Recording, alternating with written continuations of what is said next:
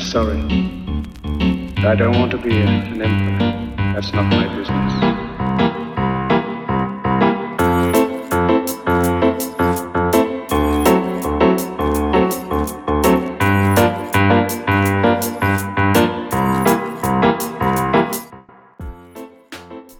Allez, vos gars, c'est parti. En France, une personne sur cinq souffre ou souffrira de dépression. Les troubles dépressifs sont en augmentation constante depuis 5 ans, particulièrement dans la tranche d'âge des 15 à 24 ans, avec 22% des jeunes touchés. Sur une échelle mondiale, la dépression est le premier facteur d'incapacité et touche à ce jour presque 350 millions de personnes. N'oublions pas également que la conséquence majeure de la dépression, c'est le suicide. Je vous propose d'en parler avec le film réalisé par Jodie Foster, Le complexe du castor. Bienvenue au Ciné Club. Individu profondément déprimé, l'homme qui fut amoureux et fonda une famille. Cet homme-là a disparu. Impossible de le retrouver, mais il s'apprête à trouver sa voie. Je suis malade. La vraie question c'est... Celui qui vous a remis cette carte a été confié à une marionnette thérapeutique, chargée de créer une distance psychologique entre lui et les aspects négatifs de sa personnalité. Bonjour tout le monde. Walter Black démissionne et me nomme directeur général. Le castor Ça, c'est l'avenir. J'aime bien comme tu parles. T'as une voix marrante. Cette journée va te libérer. Non, c'est une blague. Non, fiston, c'est un nouveau départ. Pourquoi tu viens pas avec nous? Une autre fois, mon grand. Une autre fois. Tu vas parler comme ça jusqu'à la fin de tes jours avec ta main Donne-moi cette terre Lâche-le J'ai guéri Walter. Cet homme-là était une impasse. Il a disparu. Je me suis battue pour toi et je continuerai à me battre pour toi parce que je t'aime, Walter. J'ai été très patiente, très compréhensive. Mais c'est toi que je veux, pas lui. Le complexe du castor est sorti en salle en 2011. C'est le troisième film réalisé par Jodie Foster, également actrice du film, film qu'elle aurait pu ne pas réaliser car la production avait initialement choisi un autre réalisateur. Mais à la lecture du scénario, Jodie Foster s'est immédiatement proposée. C'est aussi le film qui relance Mel Gibson dans une période où celui-ci fait l'objet d'une enquête pour violence et accumule les déboires professionnels. Les deux personnes sont amies et Jodie Foster propose ce rôle à Mel Gibson et relance sa carrière. Quelque part en lui, il y a un homme qui a été amoureux, qui a fondé une famille, qui a dirigé une entreprise prospère. Cet homme-là n'existe plus. Malgré tous ses efforts. Et Walter a tout essayé. Il semble qu'il lui soit impossible de le retrouver. Comme s'il était mort sans avoir pensé à emporter son corps. Alors, la plupart du temps, il ne fait plus que dormir.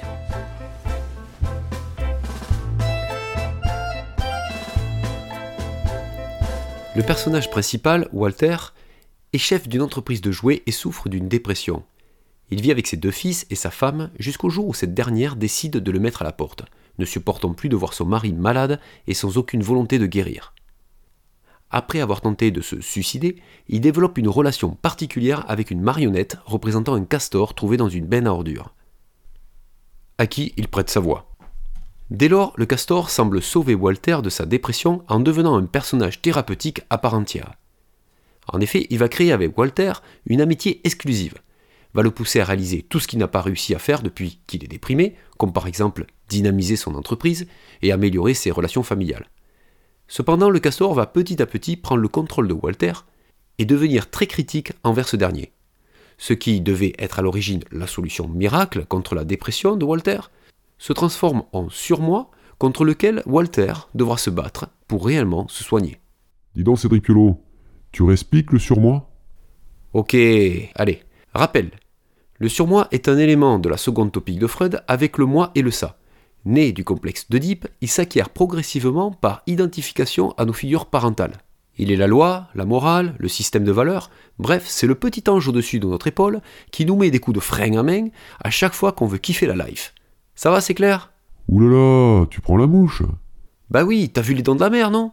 On a bossé la deuxième topic avec. Ah oui, tu veux dire la vidéo de Jérémy Galen et sa chaîne YouTube va te faire suivre? C'est ça, voilà. Alors va la regarder, c'est important. Ok. On peut continuer? Oui, oui, vas-y, on continue. Le film, Le complexe du castor, illustre donc un trouble dépressif. L'intérêt de ce film est que l'on y voit suffisamment de symptômes chez Walter pour parler de diagnostic de dépression sévère, résistant, avec des caractéristiques psychotiques. Les causes peuvent être multiples. On dit alors que l'étiologie est multifactorielle. Vulnérabilité psychologique, vulnérabilité biologique, problème de lien social, événements stressants, etc., etc. Les symptômes de la dépression doivent durer au minimum deux semaines de manière intense, avec un changement significatif dans la vie de la personne par rapport à son fonctionnement antérieur. Dans le cas de Walter, dès les premières scènes, il souffre d'hypersomnie. Il dort tout le temps et en tout lieu. On peut parler aussi de clinophilie, c'est-à-dire qu'il recherche en permanence la position allongée. Et malgré cela, il manque d'énergie. D'où l'asthénie, ce qu'on appelle une fatigue non améliorée par le repos. Je suis malade.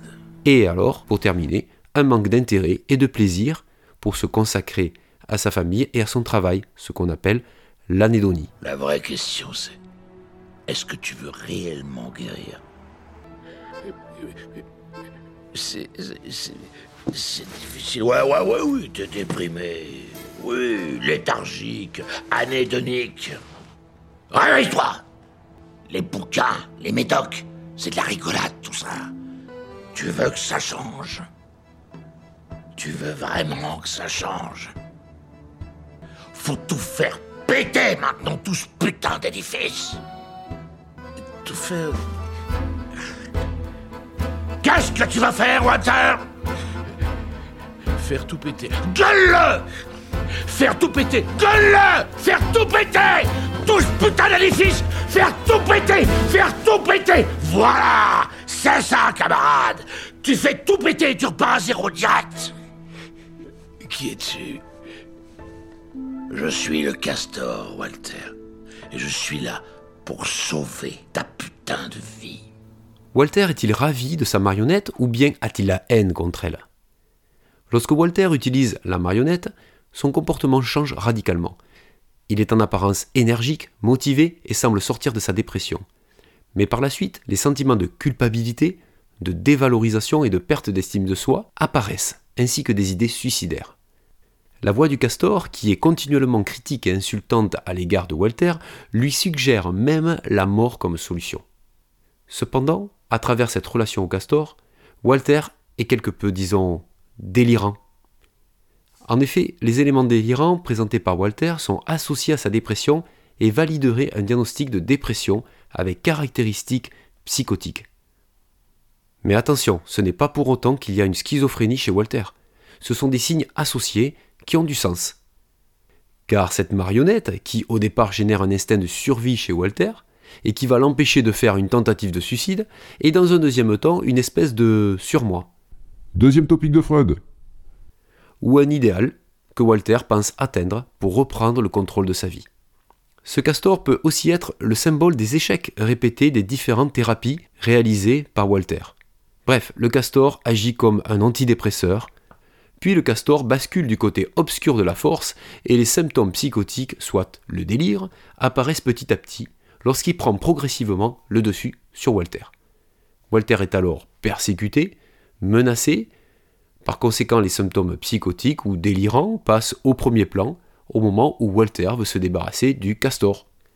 C'est un passage à l'acte auto-agressif qui a du sens. S'amputer ou se pendre Le choix est fait pour Walter. Walter va se scier le bras qui porte la marionnette. Papa nous a quittés alors? Non, il nous a pas quittés. On a décidé qu'il valait mieux qu'on ne vive plus ensemble. D'accord? Je suis ravi que tu l'aies viré. Mais juste pour savoir. Tous les dîners ensemble autour de la table, tu comptes les maintenir combien de temps comme ça? Je sais pas. Peut-être peut-être jusqu'à ce qu'on se remette à se respecter les uns les autres, hein, ou bien peut-être. Peut-être jusqu'à ce que. ce qu'on puisse de nouveau se demander si on a passé une bonne journée en faisant la vaisselle ou. Tu veux aussi que je me remette à livrer les journaux? Autre critère important de la sémiologie dépressive, l'altération du fonctionnement social de la personne. Dans sa cellule familiale ou au travail, Walter dysfonctionne. La famille ne veut plus de lui. L'entreprise est au bord de la faillite. Il est même ralenti intellectuellement. Il perd sa concentration et sa mémoire. Il devient aboulique, c'est-à-dire il perd sa volonté. Et ses fonctions cognitives sont altérées. Du coup, l'entourage, qui se veut aidant dans un premier temps, finit par abandonner et rejeter Walter. Walter n'est pas le seul à souffrir de la situation. La peur de son fils aîné, de ressembler à son père, devenant même une obsession, l'amène à s'éloigner de lui. Il prend note de tous les traits de personnalité qu'il a en commun avec son père et veut absolument changer cela. On peut entrevoir là la crainte héréditaire de la maladie. Meredith, la femme de Walter, peut se réfugier dans le travail ou être motivée aussi pour aider son mari. Elle est nostalgie du passé et lui propose des photos souvenirs de leur couple, ce à quoi Walter répond qu'il n'est pas amnésique, il est dépressif. Elle nie le présent et laisse penser que les patients dépressifs peuvent se soigner avec un peu de bonne volonté. Un peu plus tard, elle entre dans le jeu de la marionnette et encourage son mari dans ce remède miracle. Son fils cadet lui aussi prend le parti du castor. Je suis content que tu sois toujours là. Enfin, en partie en tout cas.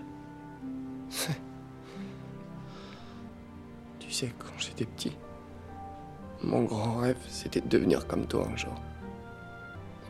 Et plus j'ai grandi, j'ai voulu devenir le contraire de toi. Et maintenant?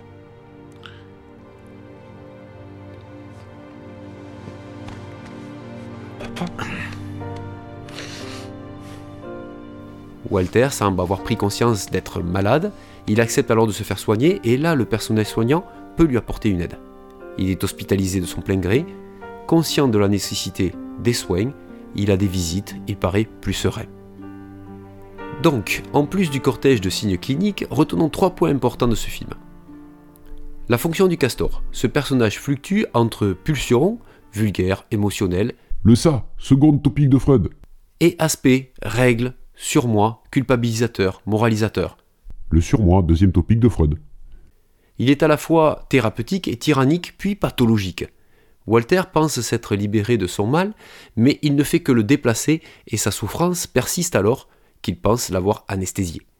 Le délire de Walter, qui semble plutôt structuré et permet à Walter de ne pas affronter une réalité trop douloureuse, est bien présent. Mais surtout, il permet de nous montrer, à nous spectateurs, que la dépression n'est pas l'exclusivité du monde de la névrose. Le travail avec une personne dépressive peut être complexe, car il est parfois difficile d'éprouver de l'empathie face à un tableau comme celui de Walter, qui est agaçant, plaintif, peu réceptif aux stimulations, qui a un sentiment d'échec constant. Mais l'élément clé de la prise en charge reste la prise de conscience du patient. Ce film montre une représentation réaliste des dynamiques familiales et sociales autour de la dépression. Il est épuisant de soutenir seul une personne souffrant de dépression. Et n'oublions pas qu'il est important aussi de parler du suicide avec les personnes qui ont des idées suicidaires pour éviter de les voir passer à l'acte. Ce Ciné-Club touche à sa fin, je reviendrai dans un délai plus ou moins incertain mais probable sur cette thématique avec d'autres films, je vous le promets. En attendant, portez-vous pour le mieux dans ce monde sans pitié, pensez à sourire et surtout écoutez, partagez, parlez du Ciné-Club.